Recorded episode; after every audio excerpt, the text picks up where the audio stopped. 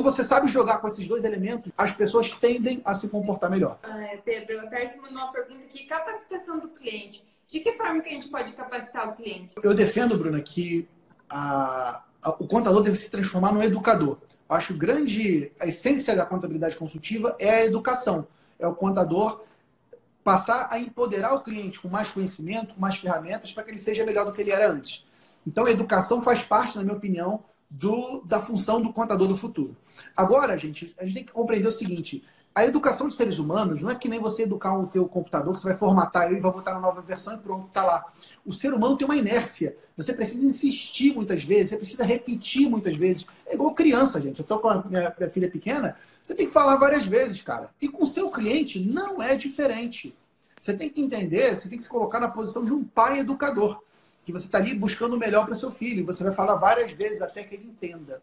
Então, é, eu acho que o contador tem que, tem que, mudar a sua, a sua forma, né? se enxergar como pai, como uma mãe educadora. E da mesma forma, entender que nós, seres humanos, nós, nós nos movemos principalmente por dois estímulos, né? Estímulos positivos e estímulos negativos.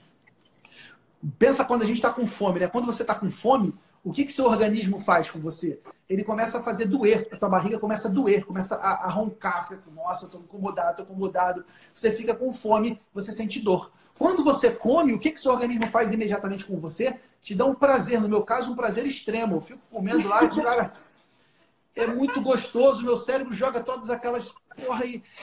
Ou seja, o, o nosso organismo, o ser humano, ele foi programado para ele responder estímulos de dor e de prazer. Você tem que saber colocar dor e prazer no seu cliente.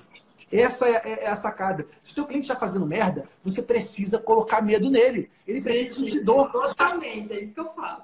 Se ele não sentir dor, ele não vai fazer nada. Então, assim, fala que ele vai ser preso, fala que ele vai perder a empresa dele, fala que. Mas você tem que colocar medo. É óbvio que não pode ser um delírio, né? Tem que ser algo é, consistente. Mas você precisa aprender a colocar medo no teu cliente. Se ele está fazendo bobeira, você precisa colocar medo e dar clareza para ele do risco que ele está correndo.